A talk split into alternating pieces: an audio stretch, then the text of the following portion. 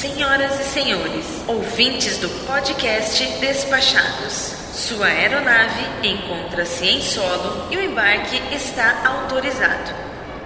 Apresentem-se aos nossos agentes para os procedimentos de embarque e tenham todos um ótimo voo.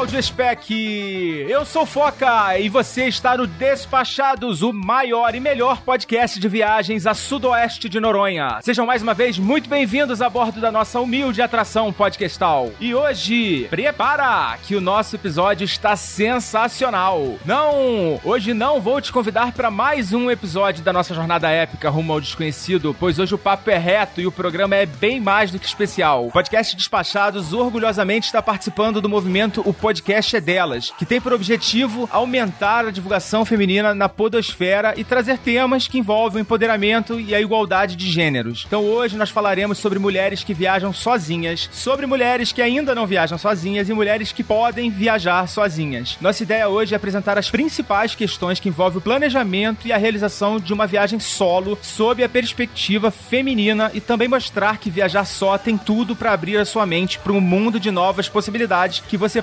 provavelmente nem deve ter se ligado, pois estava guardando lugar na fila do banheiro do Museu do Louvre para sua amiga. E agradecendo, como sempre, aos nossos patronos top, Rogério Miranda, Isnardo Villarroel e Ana Azevedo, vamos começar esse episódio logo. E se você quer aparecer por aqui, entra lá no nosso portal despachados.com.br, baixe o nosso Media Kit e veja como você pode conectar o seu negócio à audiência mais despachada da podosfera brasileira, quiçá mundial. E agora temos um recadinho da Infinity com o nosso Indiana Jones paulistano. Fala aí, Samir.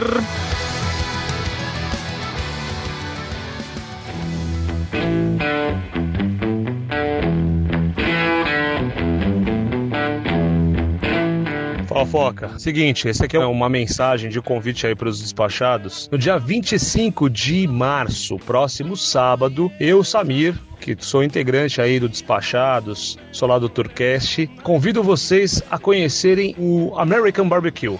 A gente está indo de São Paulo, a gente está promovendo aí um evento que vai invadir um dos botecos aí no Rio de Janeiro, mais precisamente o Boteco Art Shop, que fica lá na Taquara. O endereço vai estar tá aí no post desse cast. O que, que vai acontecer lá? A gente vai passar 12 horas assando meia tonelada de carne. É isso mesmo que você ouviu. Meia tonelada de carne. A gente vai assar a pork ribs. Então, se você quer conhecer um sabor único de costelinha de porco defumada por 8 horas no estilo American Barbecue, vem com a gente e ó, foca, tem uma coisa legal aí, hein? Pro ouvinte do Despachados, que for o primeiro que chegar lá e falar assim: ó, eu sou ouvinte do Despachados, vai levar uma costela, uma ribs na conta da Infinity. Prestou atenção? Não é sorteio não. O primeiro que chegar lá, falou: ó, sou ouvinte do Despachados, uma ribs é por nossa conta. Um abraço e vejo vocês lá na Taquara no dia 25 de março. Invasão do Art Show.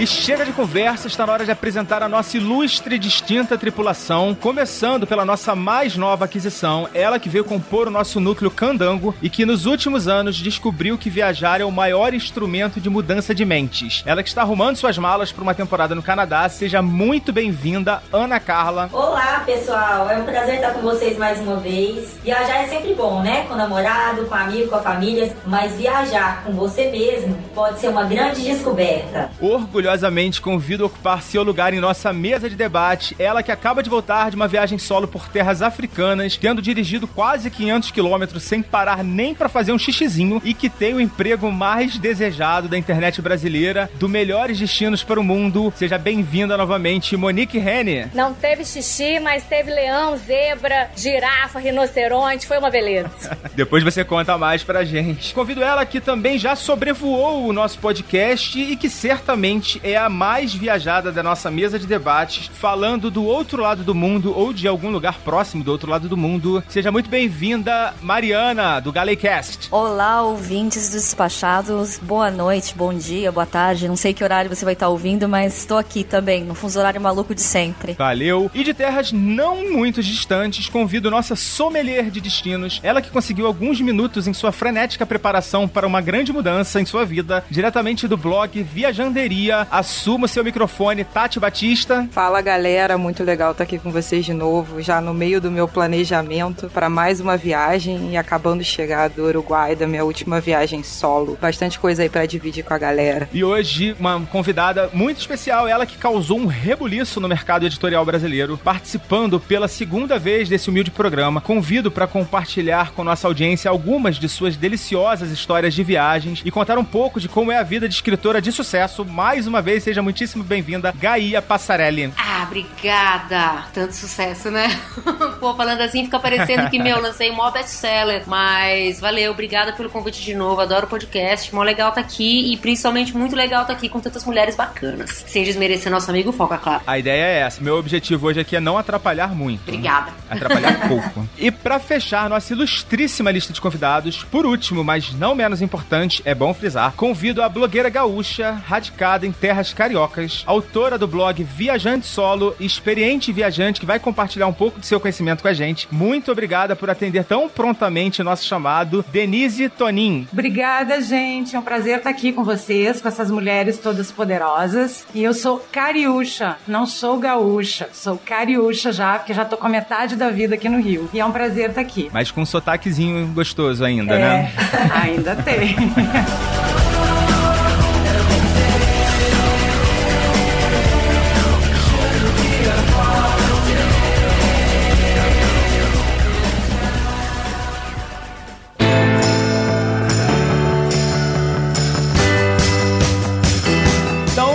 vamos começar esse papo. Que responsa falar de um tema tão importante, né? A gente que fala de viagem, fala de coisas que falam com um público muito grande, a gente que tem uma audiência feminina muito grande. Hoje a gente vai falar com um carinho especial com esse público feminino. É lógico que viajar sozinho é um exercício que não tem gênero, né? Ele pode ser um exercício para qualquer pessoa que gosta de viajar, mas hoje a gente tá falando com um carinho muito especial com o nosso público feminino e vamos começar esse programa hoje com uma pergunta que eu vou direcionar pra Gaia, mas que logicamente que todas vocês podem complementar ou compartilhar suas opiniões. Gaia, por que que as mulheres que ainda não viajam sozinhas devem fazer isso? Eu não gosto de colocar muito dessa forma, devem fazer. Eu acho que assim, a mulher tem que viajar do jeito que ela tiver afim de viajar, saca? É, eu tenho um monte de amigas que não gostam de viajar sozinhas, elas preferem viajar com a amiga, com o namorado, com o filho, com o marido, whatever, preferem viajar em grupo grupo. Então acho que assim, não é uma. O, o que é verdade para mim é que para mim a coisa da viagem solo é muito importante promover uma mudança forte na minha vida.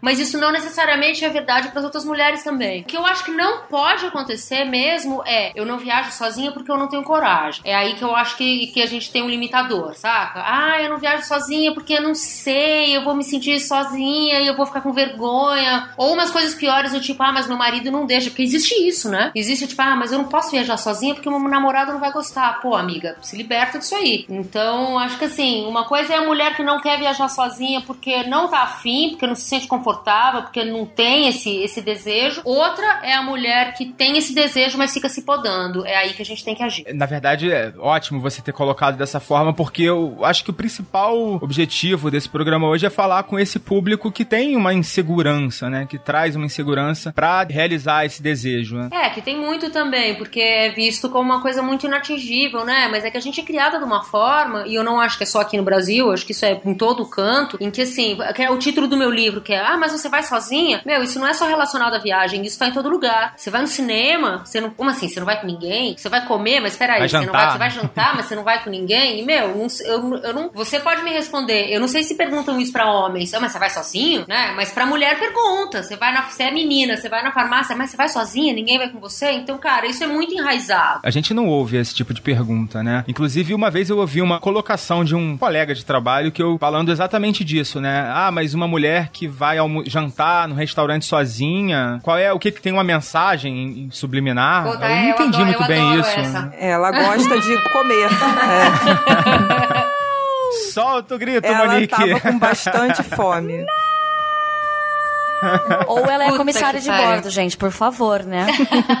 Pois Ou é, ela né? trabalha viajando e ela é obrigada a ir nos restaurantes Não, ela sozinha. quis ir no restaurante sozinha e, meu, não tem que dar explicação pra ninguém, mas é muito louco, porque o cara que vai sozinho no bar, e eu acho que o balcão de bar é o lugar máximo, assim, onde a gente consegue chegar. Tipo, quando você consegue ficar sozinha, tranquila, no balcão do bar, quando você tá viajando, é porque, meu, você realmente tá plena. Porque Concordo. é visto muito como a mulher que tá no balcão do bar, ah, mas o que, que ela tá querendo? Ela tá querendo problema. E problema significa tá querendo homem, né? Eu tinha esse problema um pouco com meu ex-marido, que tipo, mas você vai viajar sozinha? Não, mas você deve estar me traindo. Jura que a sua concepção é que eu tô indo viajar porque eu tô indo encontrar um cara? Você não pode ficar confortável com a ideia que eu só tô indo viajar? Como assim que você tá indo viajar sozinha, mas você tá indo encontrar um cara, né? Não é possível essa coisa que a mulher que tá viajando sozinha, ela tá sozinha, tá segura consigo mesma. Tem que ter a ideia de que tá com algum outro cara. Eu acho isso uma concepção muito maluca. Tem uma outra concepção também que é não só você tá indo encontrar outro cara, mas como eu já passei por isso, você está indo e todos os caras vão querer você nessa sua viagem. Exato. Você vai ser alvo é, diário de cantadas e todo tipo de coisa, e o que não é verdade. Eu Não já é escutei verdade. de amigas o, con- É. a- a- o mesmo apoio. Pô, que legal, você viaja sozinha. Nossa, então, tipo, todos os caras vão chegar em você e você pode ficar com todo mundo. Mas esse não era o propósito, só que eu escutei isso de Não. mulheres também. Ué, essa, essa tua amiga deve estar doida pra uma micareta, né?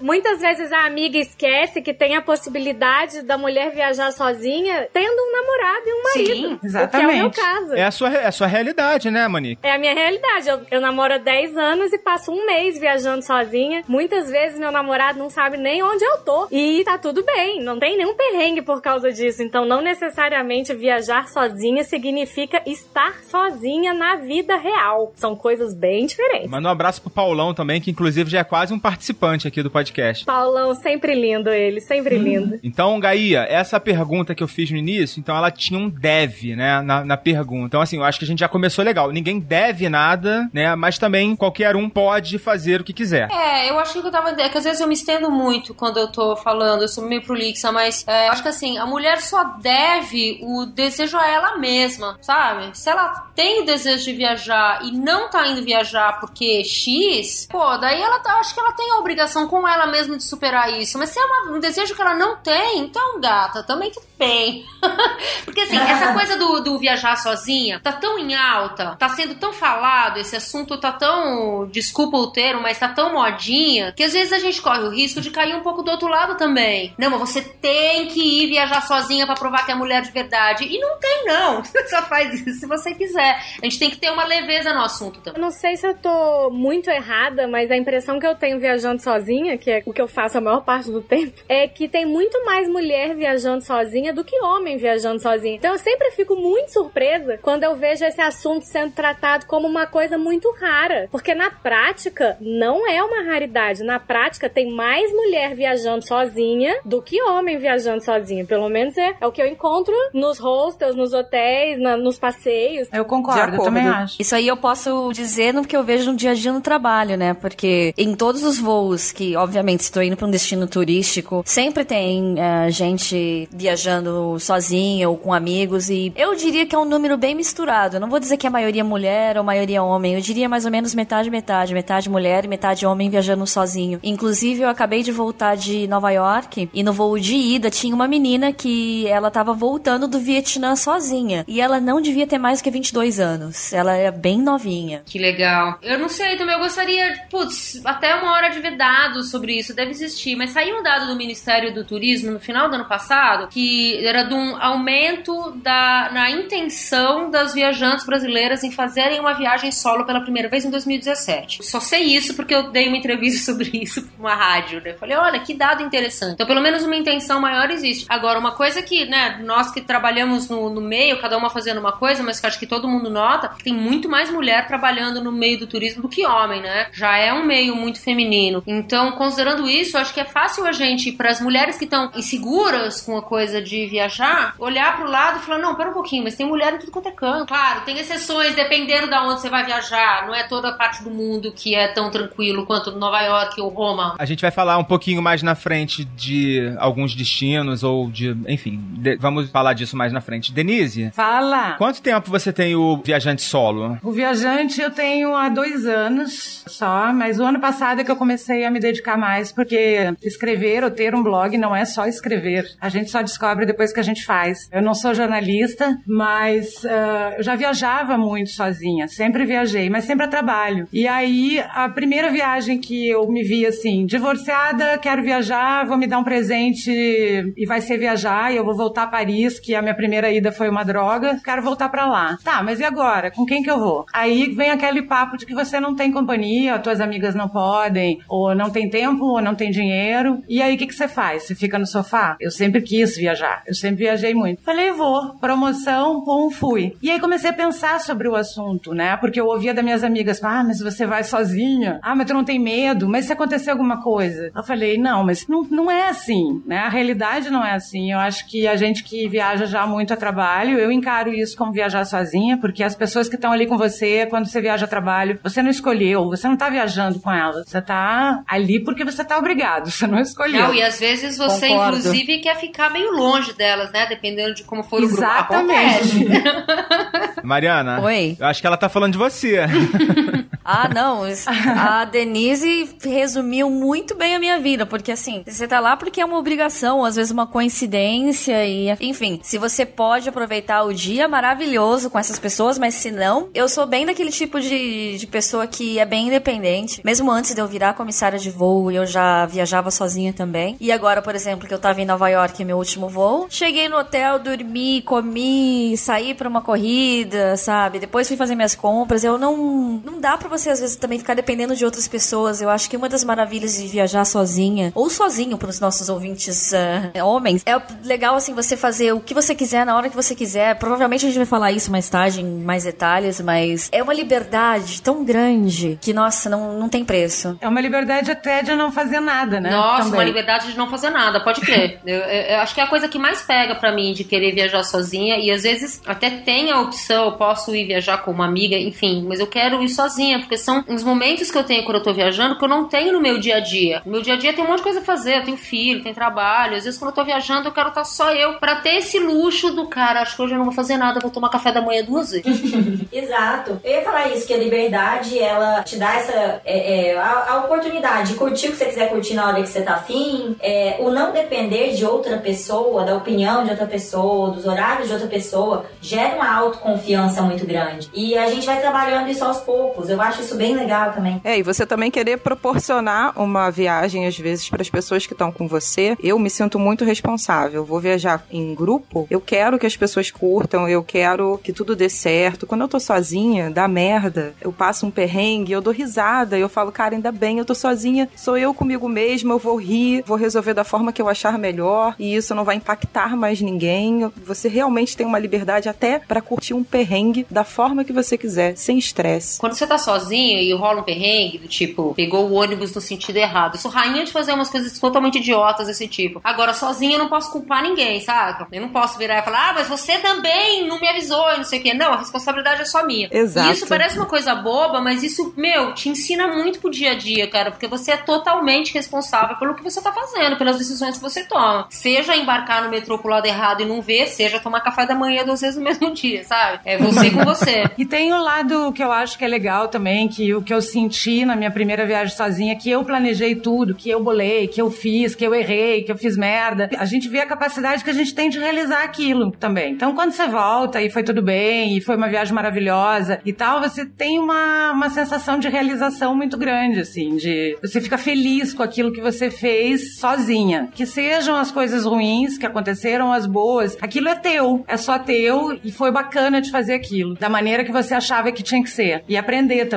Monique, vou fazer uma pergunta para você agora. Vocês estão falando da questão da liberdade e assim, me parece que esse é o lado óbvio, assim, a grande vantagem de se viajar sozinho é que você é mais livre, né? Existem outras vantagens de se viajar sozinho ou sozinha? Ah, eu acho que a principal é você poder ter o humor que você quiser, a hora que você quiser. Nossa, total. Eu passo muito tempo viajando a trabalho e no trabalho eu converso muito com os leitores, respondo muita pergunta, porque à medida que eu tô viajando, minha viagem é postada online. Então, muita gente faz pergunta durante a viagem. Às vezes Inclusive tô eu. sem saco de andar. Eu, é, às vezes tô sem saco de andar, eu sento no parque e fico ali, olhando, respondendo pergunta de boa. Sem dar satisfação pra ninguém, isso é tão bom. Eu posso ficar assim, meia hora sentada, simplesmente descansando. Ou olhando a vida passar, exercendo people watching. Isso é impagável. você poder fazer o que você quiser, com o humor que você quiser, na velocidade que você quiser. Então, se eu quiser entrar no Louvre e olhar só a Mona Lisa, foda-se, problema meu. Quem, se- quem tem- ninguém tem nada a ver com isso, sabe? Então, se eu quiser passar três dias indo só no Louvre, problema meu também. Ninguém tem nada a ver com isso. Você não tem que dividir a sua vontade com ninguém, a sua vontade é só sua. E eu acho que isso é um desenvolvimento muito importante pra todo mundo. É a questão de você respeitar os seus desejos, isso é muito bom, seja qual for o desejo. Se você quiser passar o dia inteiro comendo coxinha, você come coxinha o dia inteiro. Se você quiser ir num restaurante Michelin, você vai. O dinheiro é seu, foda-se, você não tá devendo nada pra ninguém. A liberdade de decisão e de humor, pra mim, é impagável. Viajar sozinha é muito bom. Vou botar palminhas nesse momento aqui agora. Show. Tá?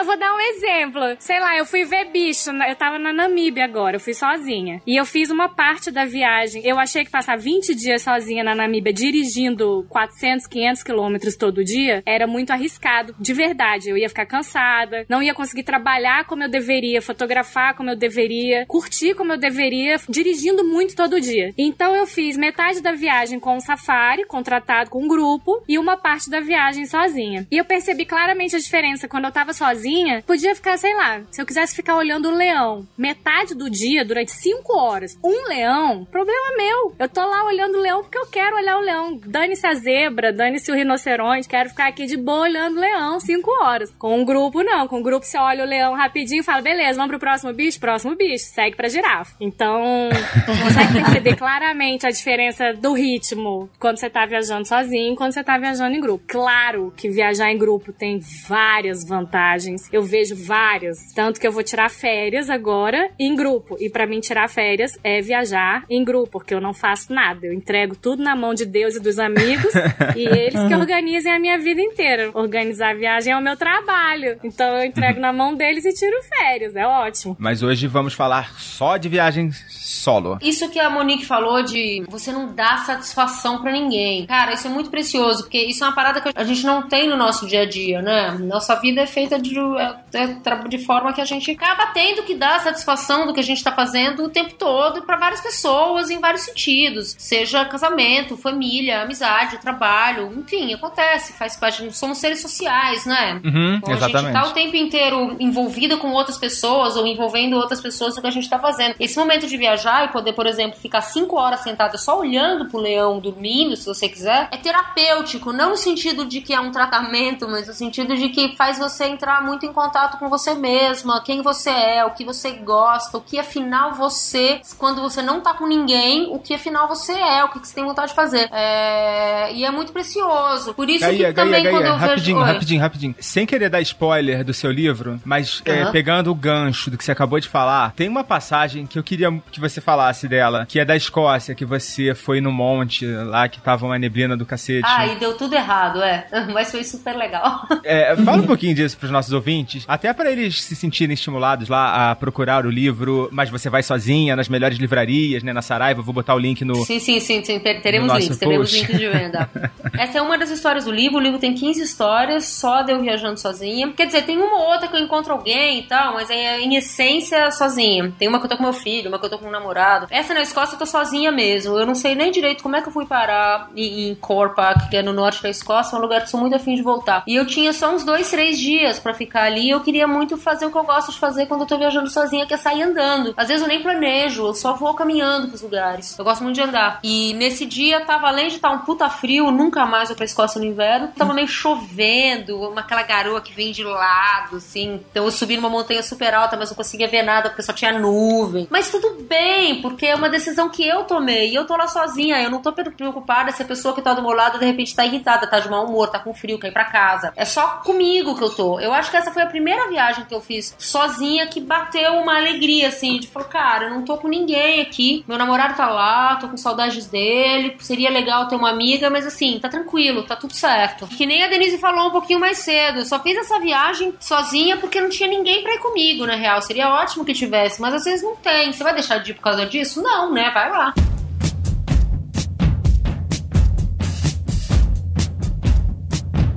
Denise, Diga. você acha que existem assim destinos que são mais indicados para uma primeira viagem solo, uma primeira viagem sozinha? Não, eu não diria que tem um destino específico para uma mulher viajar sozinha pela primeira vez. Eu acho que a coisa mais importante é ela fazer o que ela gosta. Então, sei lá, se ela não gosta de praia, ela não vai pra praia. As pessoas são diferentes, têm dificuldades diferentes, tem umas que são tímidas, tem outras que não são. Então, eu acho que tem que haver com a pessoa, que lugar que ela quer realmente conhecer. Eu acho que começa por aí. E aí, claro que se de repente você for para, sei lá, cidades mais turísticas que tem uma estrutura melhor e etc, a pessoa que tá fazendo a primeira viagem vai se sentir mais confortável, porque a primeira viagem ela vem com muitos mitos, muitas crenças de que vai acontecer isso, que vai acontecer aquilo, que vai ser assim, que vai ser assado, que ela não vai conseguir isso. É o que eu ouço da maioria das mulheres que me escreve querendo fazer a primeira viagem sozinha, não sabem por onde começar. Então, assim, eu não gosto de indicar um lugar ou dizer que tem que ser assim, porque a primeira viagem pode ser para África, pode ser para Índia, que é um preconceito que tem muito grande também com lá. Gaia pode falar da Índia, eu não conheço. Ah, eu penso em voltar todo dia. Eu queria dar uma dica sobre primeira vez. Fala, Monique. Eu acho que muita, muita gente que não convive com a solidão ou que não convive com a própria companhia desde sempre, que não tá acostumada a fazer passeio sozinha, ir ao cinema sozinha, ao shopping sozinha, ao supermercado sozinha, não mora sozinha, pode achar que vai se sentir a pior pessoa do mundo, super triste, sozinha. E eu acho que é o medo que muita gente tem. Então eu acho que vale investir em destinos onde você possa fazer passeios. Eu acho que os passeios auxiliam muito nessa hora. Por exemplo, não precisa ser um destino comum. A Namíbia, por exemplo, você pega um safari de 10 dias onde vão outras pessoas no mesmo safari que você. Então você vai dormir na sua barraca, você vai ter seu momento de solidão, mas você vai estar num grupo, você não vai passar perrengue, você vai fazer amigos, você vai dividir experiências, você vai conhecer gente de outros países.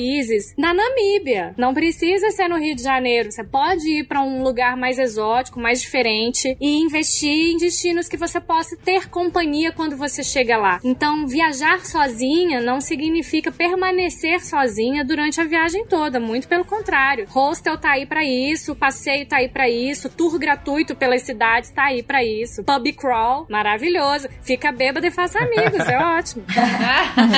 eu sou super entusiasta desse modo, eu acho. Concordo com a Monique uh, de você fazer esses passeios em grupo, que eu acho super legal. A gente sempre conhece alguém e tem muito, na maioria das cidades, nas principais capitais do mundo, tem o Free Walking Tour, que eu sempre acho delicioso, porque você sempre conhece alguém e aí vai acabar fazendo algum outro programa depois naquela cidade, né? E não se sentir. Desculpa, o que, que é o Free Walking Tour? São, normalmente são estudantes, né? Não existe um preço Aham. fixo e eles fazem uma tour na cidade. Então pode ser uma tour ah, no centro histórico daquela cidade ou nas principais atrações e você junta Aham. com um grupo. E no final dessa tour você dá uma contribuição para aquela pessoa pelo trabalho. Se você gostou, se você não gostou, ah, você não dá nada, dá tchau. e, e normalmente, como é que fica sabendo? Entra no Google e, e joga lá Free Walking Tour? Você procura no Google, que normalmente tem. Eu, eu normalmente eu procuro fazer isso porque eu acho muito divertido. E sempre você acaba conhecendo eh, pessoas diferentes. Não vai ter só jovens, não vai vai ter pessoas só mais velhas. É um pouco diferente de quando você pega um, uma tour numa agência e tal, uh, mas não que o tour na agência seja ruim, mas é que é um pouco mais fechado e o roteiro é um pouco mais livre, uhum. vamos dizer assim, e a maneira de contar a história também. Beleza. Então eu acho super bacana. Pegando o gancho também do que as meninas falaram sobre a primeira experiência de, de você viajar sozinha e toda essa mística, porque eu fui uma viajante que teve medo de viajar sozinha. Então eu, eu já fiz a pergunta, mas você vai sozinha? Medo de quê, Tati? Medo de coisas que não existiam e elas estavam só na minha cabeça. Ou seja, eu posso ser assaltada, eu posso ser estuprada, é, alguma coisa vai acontecer. Você mora no Rio, Tati. Exato. Exato. Quando a minha ficha começou a cair de que isso pode acontecer em qualquer lugar que eu estiver. Não é porque eu estou decidir ir para Bangkok que a minha chance vai mudar. Isso pode acontecer. Eu não tenho como ter determinados controles. Eu posso me precaver para segurança, mas quando você ainda não fez, surgem certos receios que nem sempre eles são justificáveis. Então eu, eu tinha esse medo. A minha primeira viagem sozinha, eu fiz um intercâmbio na Nova Zelândia. A minha primeira experiência sozinha, eu coloquei o pezinho num outro país. Era a minha primeira viagem internacional, minha primeira viagem sozinha, organizando tudo. Eu achei, eu entrei numa neura de que iam roubar meu passaporte e que eu ia ficar é, sem conseguir voltar pro meu país. Eu precisava ficar algumas horas no aeroporto e eu vivi um momento tenso, porque eu agarrei todas as minhas malas e eu achava que alguém poderia levar as minhas coisas a qualquer momento. Durou umas três horas, quatro horas. Depois a ficha caiu, eu acalmei, eu vi que não era nada daquilo, que era coisa da minha cabeça, que tava tudo bem. Os dias foram correndo e ficando tudo bem e você vai relaxando. Essa é a verdade. E depois acabou que tu perdeu mesmo o passaporte. Aí né? quando eu perdi o passaporte, Puta eu estava pariu. preparada para isso, entendeu? Não foi. Né? Ah, beleza, foi no momento certo. Né? Exatamente. Né? Muitas viagens depois eu perdi o passaporte realmente. Quero aproveitar essa parte do medo e, e comentar também da minha primeira experiência de, de viagem sozinha. Na época, eu tinha pouco mais de 20 anos, eu tinha me mudado para o Ceará estava morando em Fortaleza e viajava bastante com amigos, mas até então nunca tinha feito uma viagem só. Quase na época de voltando do, do, do Ceará, eu ainda não tinha conhecido Jericoacoara e não queria deixar essa oportunidade passar. Mas eu não tinha nesse período companhia para ir comigo para Jericoacoara. Falei, ah, eu vou embarcar nessa viagem sozinha. Mas a minha grande neura era, eu vou nessa viagem sozinha e as pessoas vão chegar em mim, os caras vão chegar em mim e vão... E o que, que eu vou dizer? Tipo, eles vão perguntar, nossa, você tá sozinha? Você... você viaja sozinho? Eu, tinha, eu era muito nova, tinha poucas experiências viajando. E foi tão engraçado, gente, que eu passei seis dias em Jericoacoara. O primeiro dia foi uma insegurança. No segundo dia eu tava mais tranquila, relaxada. No terceiro dia eu já risquei uma boate. No quarto dia eu já tava lá, no bar, bebendo sozinha. Mas foi uma é experiência... Isso aí. É, já, bom. bom. já tava no, no balcão, no balcão. balcão é ótimo, menina. Dividir bebida, dividir comida é uma beleza. Exatamente. Mas vamos ao detalhe. No sexto dia, eu retornei sem ninguém ter me abordado e feito a pergunta: Nossa, você tá sozinha? Nossa, você viaja sozinha? O garçom que vinha me atender na praia, ele vinha e falava: Você quer alguma coisa? Mas ele não perguntava: Você quer alguma coisa? Você tá sozinha? Então eu acho que foi uma experiência tão uhum. legal. Eu não passei por esse desafio, não passei por isso e quebrei esse paradigma. Pô, então sozinha, não tem problema em estar sozinha. E esse medo de caras chegarem em mim, de sofrer algum tipo de assédio, eu sei que a gente pode passar por isso em alguns momentos. Já aconteceu também. Mas não aconteceu nessa viagem. Não aconteceu na primeira viagem. E foi determinante para eu ficar mais confiante, mais tranquila. Queria saber se vocês têm alguma história, algum perrengue que tenha acontecido numa viagem dessas, que não seja muito punk também, né? Perrengue eu não tenho, eu só tenho lembrança boa. Eu não tenho também. A Denise tinha falado, né, que nunca teve perrengue, né, que graças a Deus, né? É, as coisas normais, né, porque às vezes as pessoas querem ouvir essas histórias, assim, tenebrosas. Eu não tive nenhuma, ainda bem. Só coisas básicas, tipo, em Orlando roubaram um HD do meu quarto. Essas, essas coisas que pode acontecer independente de você estar tá sozinho uhum. ou não. Mas não tenho, assim, uma história assim. Ainda bem, né? Eu espero continuar não tendo. É, eu tive, eu tive perrengue voltando de, da Bolívia pro Peru, mas assim, é um perrengue que eu poderia ter passado estando sozinha ou se eu tivesse com outras pessoas, que o ônibus quebrou no meio da estrada e não tinha como consertar à noite, a gente começou a ser, o ônibus começou a ser circundado por umas motos muito suspeitas e a gente começou a ficar com medo. E aí é aquele momento que você também não, não tem alguém ali do seu lado para você dividir o cagaço. É... Pois é, e aí como é que mantém a sanidade mental nessa hora? Então, né, mantém cara? a sanidade mental usando o que você preparou para se precaver. Então, no meu caso, eu ativei o meu, o meu sinal de celular, home. Eu ia pagar uma nota por isso, mas dane-se. Aham. E eu mandei uma mensagem na época pro meu ponto de contato, passando a minha localização, o nome da empresa, dizendo eu estou no meio da estrada e as coisas não estão é, soando bem. bem. por aqui. então, se eu não der notícia, é bem me procurar. Mas ficou tudo bem, os caras ficaram circundando, mas acho que viram que não tinha nada. Tinha, tinha muito pouco turista, era mais a galera local e eu tava no meio dos locais lá no ônibus, muito doido, voltando de La Paz pra Cusco. Não aconteceu nada no final, foi mais um cagaço mesmo de estar ali, de estar anoitecendo, de você ver que a coisa não tá se resolvendo. É, e eu participei da solução, porque eu tava tão nervosa que eu acho que o meu, sei lá, aconteceu alguma coisa Baixou comigo. um mecânico, ba assim, baixou.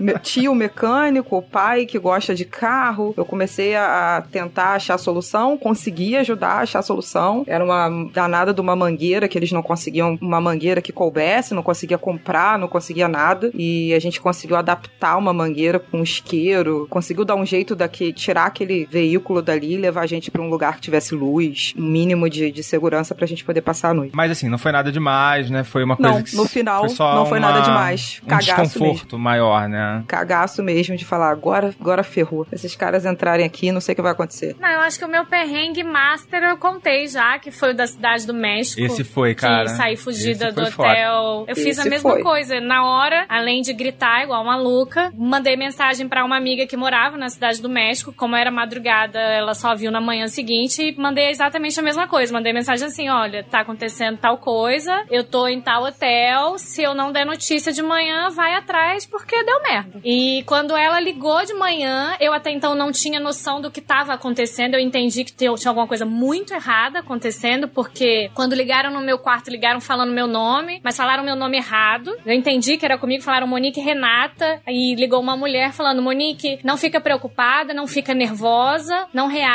mas tem uns homens subindo no seu quarto. E começaram a bater na porta do quarto, ligaram várias vezes, eu parei de atender, comecei a gritar e as coisas se acalmaram. Eu desci na recepção e vi que tinha nos dados de hóspedes na recepção o meu nome escrito da mesma maneira como tinham me chamado, sendo que na recepção só tinha homem. Então, na hora eu saquei que os caras tinham passado meus dados pra alguém que de fato estava me ameaçando e eles na recepção só me responderam assim: "Ah, não fica assustada não, eles fazem isso de vez em quando só pra assustar, mas não se preocupa não". Ah. Oi? Como assim? Fazem isso de vez em quando só para assustar. É, não, não se preocupa não, não precisa fazer nada não. Eu Falei, pois olha, então é bom você ficar ligado porque eu vou chamar a polícia. E subi pro quarto, é, não chamei a polícia, mandei a mensagem pra ela, liguei no Booking, pedi pra trocar de hotel, expliquei o que tava acontecendo. Aliás, eles foram super queridos. Esperei só amanhecer e troquei de hotel. E essa minha amiga falou depois que de fato o que provavelmente aconteceu foi uma tentativa de sequestro para turismo sexual. Ela falou que isso não é incomum no México, pelo contrário. E como eu tava sozinha há muitos dias no mesmo hotel, pode ser que tenham acionado como uma possibilidade de eu ser sequestrada. Meu. Deus. A merda foi maior, na verdade, já que eu já tô contando. Porque no segundo hotel, né? Porque assim, é, quando a merda é pouca, não vale, né? Tem que ser merda total. Então, no segundo hotel, eu fiz a reserva. Na hora, o Booking me ajudou, resolveu o perrengue. Eu fui pro outro hotel, fiz uma reserva de mais três dias, que era quanto faltava pra eu voltar. Ali minha viagem acabou, né? Não tinha mais humor pra fazer nada, não tinha mais ânimo pra fazer nada, mas eu ainda tinha três dias, então vamos lá. Passou um dia, passou o segundo dia. Na madrugada do segundo dia, por volta de quatro e meia da manhã, tentaram entrar no meu quarto de novo, no segundo hotel. Que isso, gente? Abriram a porta do quarto, mas como eu já tava ligada e eu sempre faço isso, eu uso a trava mecânica, a, a trava manual, Uhum. né, do quarto, não só a trava da O chave. trinco, é tipo aquele trinco, né? Exatamente. A pessoa tentou abrir a porta do quarto, eu já não tava dormindo muito bem, já tava com sono leve. Ouvi a pessoa tentando entrar no meu quarto. Entrei em pânico, claro, fiquei louca. Liguei na recepção e aí me disseram que só estavam tentando confirmar se tinha alguém no quarto ou não, porque a minha reserva pra eles estava aparecendo como só de um dia e eu já tava lá há dois. Mas não tem campainha nessa porra desse hotel, cara? É, isso é. Gente, eles decidiram conferir se tinha alguém no meu Entrando. quarto às quatro e meia Ah, da manhã, aham. entrando Aham. nele. Eu fiquei louca. Eu desci, sério, baixou a Maria do bairro. Eu fiquei louca. Eu imagino você xingando, Gritei Monique. muito, muito, muito, muito, muito, mas assim, muito mesmo. Eu fui louca. E na manhã seguinte fui reclamar com a gerente, que não tava no hotel às quatro e meia da manhã, é claro. Ela super consternada, pediu um milhão de desculpas, disse que tinha sido enviada para aquele hotel porque o hotel tava todo cagado, tava cheio de problema. Eu comecei a chorar desesperadamente, porque aí eu relaxei, porque eu vi que, sim, foi só uma coincidência péssima. Caramba. E quando eu contei a história pra ela, eu desabei, assim, chorei horrores no escritório dela. E quando eu voltei pro hotel, ela tinha me mandado flores. Eu Quase mandei ela tomar no cu.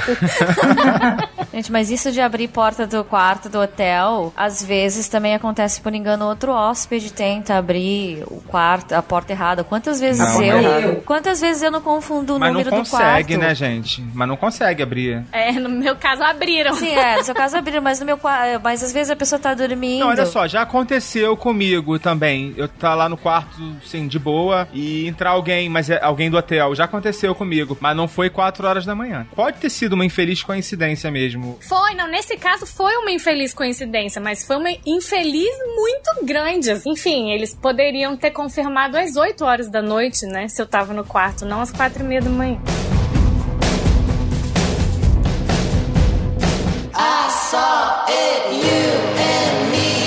Querendo voltar só um pouco no assunto, as meninas estavam falando sobre a primeira experiência, e eu tô ouvindo tudo aqui falando, eu acho que eu sou a única pessoa normal dessa mesa, por isso que eu tô meio quieta, porque a minha primeira experiência de viagem, eu fui ao Timor-Leste em 2004. Super normal. Uou, Não, todo super comum, Super é. normal, imagina. Tranquilo. É. O país só tinha dois anos de independência, eu tinha apenas 21 anos, internet 3G não era algo popular em muitos lugares do mundo. Até hoje não deve ser muito popular no Timor-Leste. Ah, eu voltei ao Timor-Leste ano Voltou? passado. Voltei, sim, voltei em 2015. E agora, assim, nossa, agora tem três empresas de telefonia móvel lá. Quando eu fui, só era uma. Então. E não funcionava bem o celular fora da cidade ainda pra ajudar, né? O Timor mudou bastante, mas ainda continua bastante deficiência em várias áreas. Não é só pra turismo, claro, mas é. Ainda assim, é um lugar que eu tenho vontade de voltar. Talvez eu volte esse ano, viu? O bichinho tá me comendo pra voltar pro Timor. Mas você vai sozinha?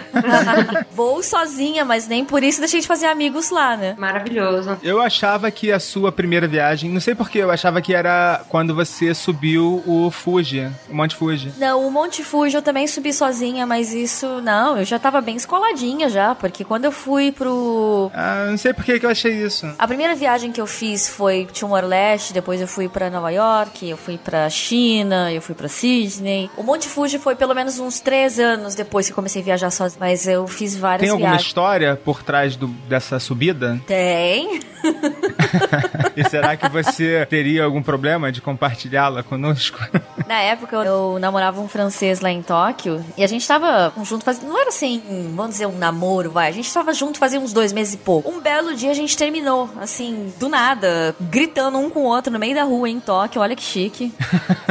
E aí eu resolvi sair no dia seguinte para beber com uma amiga minha, pra afogar as mágoas. E isso foi numa sexta-feira à noite que a gente saiu pra beber. Eu acordei no sábado, assim, horrivelmente, falando, não, eu tenho que fazer alguma coisa na minha vida, eu não posso ficar aqui me remoendo por causa dele. Era o último fim de semana que o Monte Fuji estava aberto à escalada, porque normalmente o Monte Fuji é aberto à escalada sem autorização da polícia apenas nos meses de julho e agosto, porque mesmo nesses meses de verão, no topo do Monte Fuji faz 5 graus de madrugada. Aham. Então, eu falei, cara, é o último fim de semana, quer saber? Eu vou. E agora? Eu levantei da cama com ressaca, com tudo, juntei hum, roupa, mochila, boné, capa de chuva, algumas coisas que eu precisava pra subir o Monte Fuji. Comprei uma passagem de ônibus, saindo da estação de Tóquio, e fui. Subi sozinha o Monte Fuji. Minha escalada levou do, da estação 5 até o cume, levou 7 horas e 50 minutos. Quando eu cheguei no topo do Monte Fuji, eu falei, nossa, cheguei, não acredito. E aí eu vi um cara, um estrangeiro com uma câmera na mão, e ele parecia perdido. Aí aquela de novo, de você querer ajudar, né? E eu assim, será que ele tá precisando de alguma informação? Ou quer sentar? Que tinha um espaço do lado do meu banco, né? Aí eu fiz aqui, tem espaço, senta aqui. E ele foi e sentou do meu lado, esse, esse estrangeiro. Virei pra ele, eu perguntei, oi, né? Eu só falei, hi. Ele virou pra mim e falou, hi. Era a única palavra, né? Aí eu perguntei de onde que ele era. E aí ele virou pra mim e falou, I'm from France, com o maior sotaque francês do mundo. Eu falei, não, não é possível, só pode ser piada. Aí eu perguntei qual é o seu nome. E era o mesmo nome do ex. Eu comecei a rir, que nem uma louca. E assim, esse francês, o fotógrafo que eu conheci no topo do Monte Fuji, é meu amigo até hoje. Então são histórias que eu coleciono assim pro resto da vida. Bacana. Muito legal. Muito legal.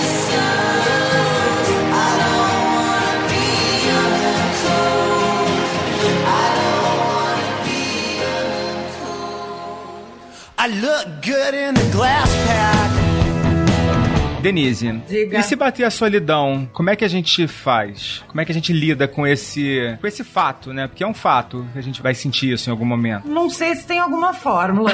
eu não sinto isso. Eu realmente não sinto, porque eu não sei, eu encho meu dia de tanta coisa e, e a gente acaba conhecendo tanta gente que a hora que você chega, vamos dizer que você vai pro hotel, se você tá num hostel, você vai encontrar um monte de gente. Se você tá no hotel, você vai estar no seu quarto, você já tá morta. Então, assim, eu, eu não, eu não costumo sentir muito essa coisa chamada solidão, esse blues. Entendeu? Eu acho que eu sinto mais até quando eu tô em casa, que eu moro sozinha, do que quando eu tô na estrada. Porque eu acho que na estrada eu tô muito, sei lá, tô muito aberta, tô muito conectada com as coisas que estão acontecendo, quero fazer um monte de coisa, eu não costumo sentir isso. Mas deve ter algum jeito. Aí eu vou perguntar pras meninas.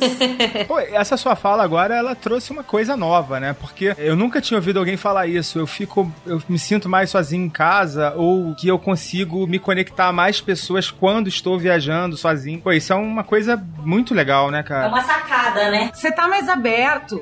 Quando a gente tá sozinho, a gente tá menos distraído com quem tá à nossa volta, em de repente agradar, ou fazer concessões, ou negociar coisas, né? Que é o que acontece quando a gente viaja com outras pessoas. Não é que é ruim, é só diferente. Então, e quando você tá sozinho, você tá mais aberto. Você vai prestar atenção muito mais naquela pessoa que tá do teu lado, naquela pessoa que tá na com você, em quem, no garçom que vai te atender no restaurante, porque provavelmente você vai bater um papo, ou ele vai te ver sozinho vai bater um papo com você. Então acho que você tá mais aberto. Eu não, eu não sinto essa solidão. Eu acho que eu moro sozinha no Rio, então às vezes eu fico muito tempo em casa, que é uma coisa que eu gosto muito, e tô trabalhando, e tô, talvez eu me sinta às vezes mais sozinha quando eu tô aqui ah, rodeada com a minha rotina ou com as coisas do que quando eu tô na estrada. Porque na estrada eu acho que eu tô mais aberta. E é quando a gente tá em casa, a gente tá no meio da nossa rotina, das obrigações, de todas as coisas que a gente tem que fazer. Então eu, eu realmente. Você me pegou, porque eu não, eu não sinto muito isso, não. Eu também não faço viagens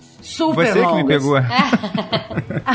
Tenho dado muita entrevista por causa do lance do livro, não sei o quê. Essa é uma pergunta que aparece toda vez. Ai, mas você não se sente sozinha de vez em quando viajando? Ela falou, é, claro que sim. Faz parte da vida, né? E o que, que você faz quando você fica sozinha? Bom, temos aí a internet. A maioria dos lugares hoje em dia tem Wi-Fi. Também tem livro, tem caderno, tem várias coisas que você pode fazer pra se distrair da solidão. Solidão é uma coisa que existe na vida. É que a gente é um pouco medroso da solidão, né? Ai, mas eu vou me sentir sozinha. E aí? Meu, aí você se sente e vai em frente. Agora, quantas pessoas, e mesmo nós, quanta gente não se sente sozinho, às vezes em casa, ou perto da família, perto dos amigos, ou numa, num relacionamento? Tem gente que tá casada e se sente sozinho mesmo assim, né? Então, se sentir sozinho na viagem, sei lá, acho que faz parte. Eu me sinto sozinha de vez em quando quando eu tô viajando. Mas eu curto a solidão, de certa forma. É uma sensação que eu, que eu gosto. Eu não vejo ela de uma coisa negativa. Então, acho até que eu viajo meio procurando isso. Gaia falou tudo agora. Curti a solidão. Olha, eu vou confessar pra vocês que eu sou muito cuzão, cara. Eu odeio ficar sozinho. Eu adoro ficar sozinho. Eu adoro ficar sozinha, meu. Fico na mó boa do mundo. Eu também adoro. Eu me encaixo muito no que as meninas acabaram de falar, também sou bem parecida, mas às vezes alguém que não gosta de ficar sozinha pode aproveitar a oportunidade para fazer novos amigos. É uma oportunidade para ir no barzinho, no restaurante, conversar com outras pessoas, conhecer pessoas novas. Eu não tenho tanto essa necessidade. Se eu tô sozinha e tô naquele momento de solidão, eu curto isso. Mas pra quem, pra quem não gosta, pode aproveitar essa oportunidade para fazer novas amizades. É isso aí. Eu começo a sentir falta de gente depois do vigésimo dia da viagem. Caramba. Minhas viagens dificilmente passam disso. Passo às vezes uma semana sem falar com o namorado. Tá tudo bem. No vigésimo dia o negócio começa a pegar, não sei nem explicar como. Agora eu não tô namorando, mas essa coisa de ter que falar com o namorado quando tá em viagem, pra mim era sempre um issue, assim, tipo, posso não querer falar hoje? Também. Pois é, eu não falo, eu passo uma semana sem falar. Pô, porque às vezes conversar só Bater por conversar. ponto, o que, né? que você fez hoje? Cara, eu fiz várias paradas. Eu fui num templo, eu fiz isso, eu comi isso, eu fiz aquilo. E você? Ah, eu fui trabalhar, voltei pra casa. Mano, assim, então tá. Ou ao contrário, né? Ou às vezes a pessoa tá passando por um drama em casa e você tá lá e tá totalmente desconectado do que tá acontecendo no teu lugar. E aí você viaja e você não volta sequer com saudades, sabe? Então essa era uma parte que eu achava muito chata. É, isso acontece comigo mesmo não viajando sozinho, né? Questão de se desconectar, né? De meio que, porra, só me fala se tiver alguém morrendo, né? O resto, quando, quando eu voltar, me conta. Ah, isso é uma pergunta que eu sempre faço. Eu, eu mando mensagem pros meus pais assim: tá todo mundo vivo? Paçoca tá vivo? Paçoca é o cachorro. Paçoca tá vivo? Todo mundo vivo? Tá, todo mundo vivo. Então tá, beijo, tchau. Jamais faria essa pergunta, gente. Ela não me fala nada. Se você perguntar, vai ser obrigado a ter a resposta.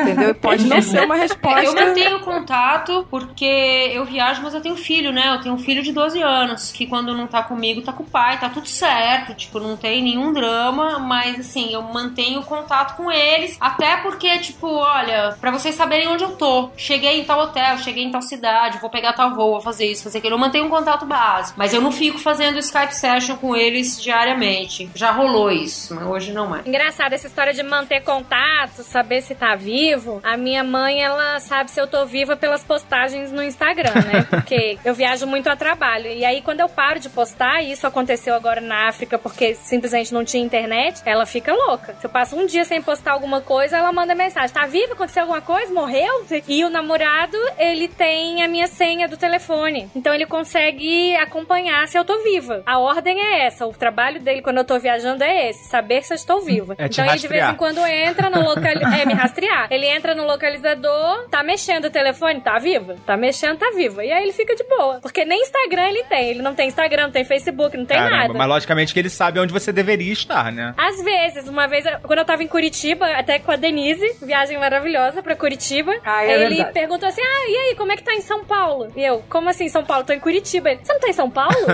não, tô em Curitiba. Ah, tá bom. Então tá, né? Sabe mais ou menos. Mas com relação a essa questão de você viajar sozinha, é algo que eu trouxe pra minha vida, mas que não necessariamente as pessoas que eu amo ou que se preocupam comigo conseguem ter um entendimento completo. Então eu criei algumas formas de deixar algumas pessoas da minha convivência tranquilas com relação às minhas viagens solo. Então a minha mãe é uma neurótica que acha que tudo vai acontecer. Então eu tenho um grupo, eu criei um grupo de WhatsApp que dele consta a minha mãe, uma amiga. é, eu brinco que a minha mãe, se alguma coisa acontecer comigo, ela não vai conseguir me ajudar em nada. Ela não vai conseguir me localizar, ela não vai conseguir falar em outra língua. Então eu tenho uma amiga para cuidar da minha localização, a minha mãe no grupo para saber, meu namorado para me acompanhar também e eu mandar foto para um lugar só. E com isso eu deixo a galera mais tranquila.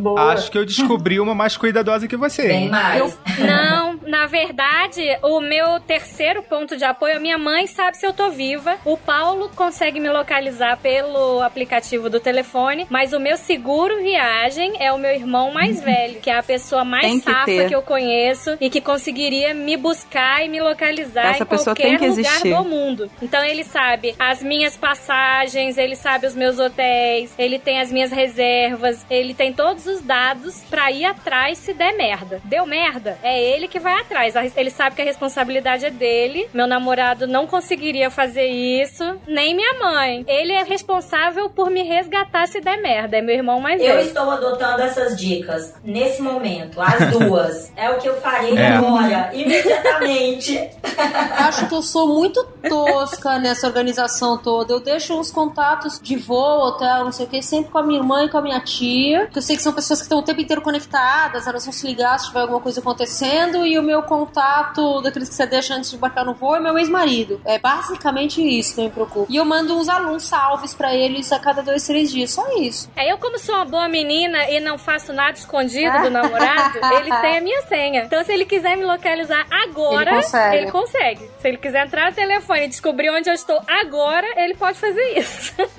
Monique, se te roubam esse celular e ele fica confiante que você está segura e você não está. Se me roubarem o telefone, eu vou conseguir dizer muito rápido que roubaram o telefone, porque vai ser uma grande É verdade, merda. você avisa, né? Claro, vai ser uma grande merda. Todo mundo vai saber que roubaram meu telefone. Não, eu também deixo, mas é, eu não deixo com a minha família, não, porque eles não iam me achar. Então eu só aviso por WhatsApp que eu tô viva. Tô aqui, tô viva, tô aqui, tô viva. Porque meus pais já são mais velhos, não têm WhatsApp, não têm Facebook e tal. E às vezes eu mais que quero saber deles do que eles de mim. E aí deixo, na verdade, com uma amiga minha que fala inglês e que pode me achar, né? Porque também tem isso. Tem que saber achar. Tem que ser safo. E é uma blogueira de viagem também, que é a Lena Reis, que sempre fica obrigada a saber tudo da minha vida, onde eu tô, e ela faz a mesma coisa comigo. Então eu acho que isso é bom. Com certeza. É bom, é importante ter alguém pra te Eu já tive resgatar. um caso, uma vez, eu também estava indo pra África do Sul, as malas foram extraviadas. E indo de um lugar pro outro, indo de um lugar pro outro, eu ainda não tinha chip de celular, não tinha como resolver onde, porque eu tava indo pra Petróleo, só dormi uma noite de Petróleo, eu iria pro, eu iria pro Kruger. Então uma amiga aqui do Brasil resolveu tudo pra mim. As malas chegaram pra mim lá no Kruger, no meu hotel, mais ou menos no mesmo tempo que eu cheguei, porque eles pediram 48 horas. Então eu acho isso importante. Um suporte no Brasil, principalmente, que fale inglês. Boa, boa dica. Sim, essencial, é. E olha só, agora o papo tá muito bom, a gente vai ficar mais um pouquinho, a gente vai dividir esse programa em duas partes. E antes da gente terminar esse episódio, eu queria deixar aqui dois convites para você, ouvinte despachado. O primeiro é para você conhecer melhor as ofertas e as soluções de turismo da Infinity. Visite lá o site www.infinity.tour.br. Conheça lá os serviços especializados da Infinity. A Infinity que vai estar nesse sábado, agora dia 25 de março, aqui no Rio de Janeiro, fazendo um grande evento de gastronomia degustação de carnes especiais, o famoso Low and Slow. E você também encontra mais informações sobre o evento no post desse episódio ou então no site da Infinity. E o nosso segundo convite é para que você, nosso querido ouvinte, responda uma pesquisa que a gente preparou. A gente quer conhecer melhor você e a gente gostaria muito que você nos ajudasse respondendo essas perguntas. E como que faz para responder essas perguntas? É muito fácil. Basta você entrar na postagem desse episódio que vai ter o link para você responder essa pesquisa ou então você pode digitar aí direto no seu browser o endereço bit.ly barra despachados, bit com i e li com y, bit.ly barra despachados. É muito fácil, você pode digitar isso no seu tablet, no seu smartphone, no seu PC, no seu Mac, na sua Brastemp, qualquer dispositivo com acesso à internet, você entra lá e responde as nossas perguntas. É uma pesquisa que deve levar em torno de uns 5 a 10 minutos para você responder. É, a gente preparou também um prêmio, né, pela sua participação. Você vai receber no final da, da sua participação, você vai ter a informação de que prêmio é esse. É uma surpresa e é muito importante conhecer você, tá? Pra gente poder fazer um programa ainda melhor e logicamente que a gente vai ter outras novidades no futuro, como promoções com parceiros, etc. Então é isso, já já vem a segunda parte desse papo e a gente vai ficando por aqui. Foca na viagem. Tchau.